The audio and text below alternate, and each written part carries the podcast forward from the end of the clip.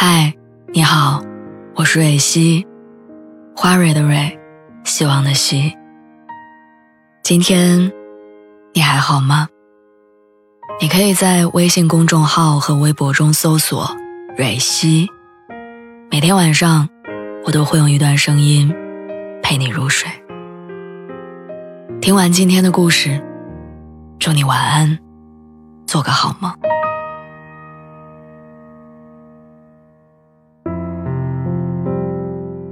最近大家一直都在追《乘风破浪的姐姐》，这个节目播出之后，毫不意外的就爆火了。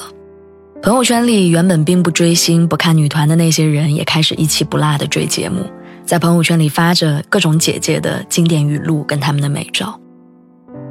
一群看热闹的群众，等着这群三十加的姐姐们当仁不让的抢着 C 位，等着他们起争执，舞跳的好不好，歌唱的好不好，没人在意。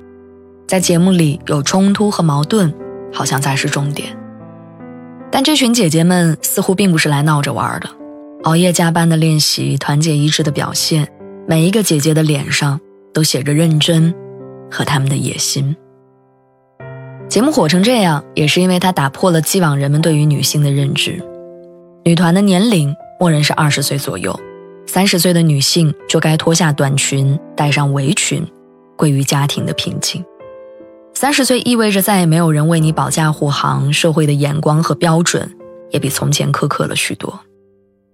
但这个节目给了人们对于三十岁女性的全新定义：三十岁仍然有扬帆起航的权利，仍然有改写人生的激情，有时光淬炼过的沉稳，也有不惧风浪的信心。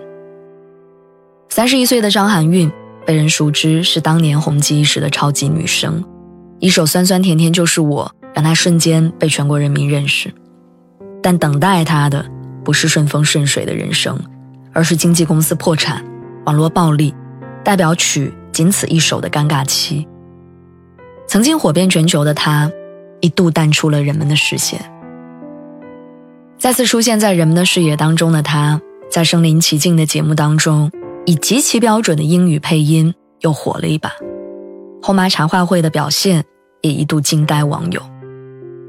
这一场逆风翻盘的自我战争，他打得很漂亮。他在采访当中说：“三十岁之前，我们的青春和美好是父母给的；但三十岁之后，是我一手创造的。”杨千嬅的《烈女》这首歌当中有一句歌词是：“烈女不怕死。”每次听到这首歌，我总是能想起曾经经历过生死的郑希怡。参加《乘风破浪的姐姐》的时候，一张下车点头的动图在网上被疯狂的传播着。郑希怡的那种连同性都会觉得又 A 又飒的女生，精致干练的气质，清新脱俗。三十九岁的郑希怡，一九九九年就和蔡卓妍、钟欣桐组成组合出道。但因为身高和其他两个人相差太多，公司决定让蔡卓妍和钟欣桐组成了 Twins 的组合，郑希怡就慢慢淡出了大家的视线。这种啼笑皆非的理由让他们的人生千差万别。他做错了什么吗？长得高又不是他的错，但命运似乎并不关照任何委屈的人。一年之后，重整旗鼓的郑希怡出了专辑，一曲成名，但好运。并没有长久，在一次杂技表演当中，他不小心被男伴拉下了外裤，一瞬间嘲笑和冷眼纷至沓来，他一度将自己关在家里与世隔绝。沉寂之后的郑希怡进入影视圈，通过电视剧《秀才爱上兵》再一次进入了观众的视野，之后片约不断。但好景不长，命运就像过山车一般刺激的又跟他开了一个玩笑。二零一二年。郑希怡参加好姐妹应采儿的生日聚会，拍合照的时候，因为地面湿滑，她从三楼摔下去，被树枝贯穿胸部，一度昏迷。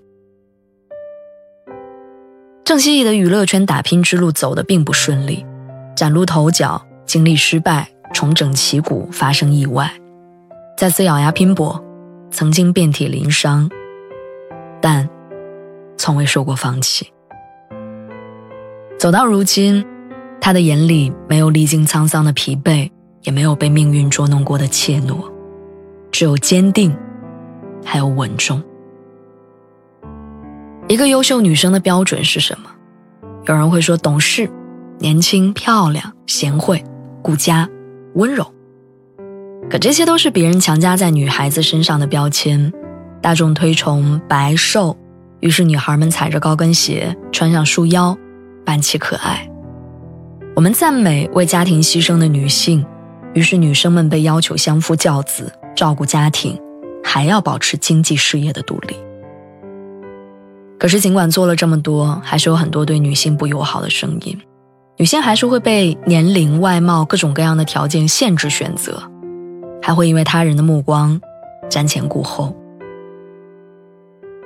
看《乘风破浪的姐姐》，最大的感触就是，这群不再是大众定义里的年轻女孩们，有的不再年轻纤瘦，有的结了婚，又离了婚。有的人像是坐上了命运的过山车，经历过人生的高光和至暗；有的不再符合大众的审美，有的成就斐然。但他们从未在意贴在他们身上的标签，而是用努力和拼搏刷新着他们自己人生的成绩单。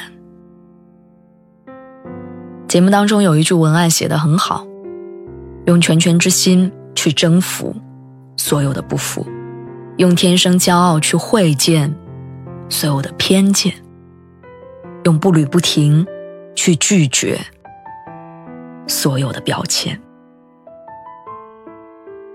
女生最好看的样子，不是十八岁的稚嫩，不是二十五岁的活力，不是三十岁的成熟，也不是四十岁的风韵，而是任何年龄、任何阶段都充满自信的样子。你要相信，小雀斑也很有韵味，小个子也很可爱，黑皮肤也很阳光，大声的笑和羞怯的酒窝，都有他们的魅力所在。你要知道，二十二岁找到人生方向很幸运，三十岁从头来过也不迟。眼里是单纯和善良，很有气质，但写满野心和欲望。也同样值得让人着迷。你不用做别人认可的人，不用迎合任何人的标准，你只要仰起头来，做你自己，自然就会有人来爱你。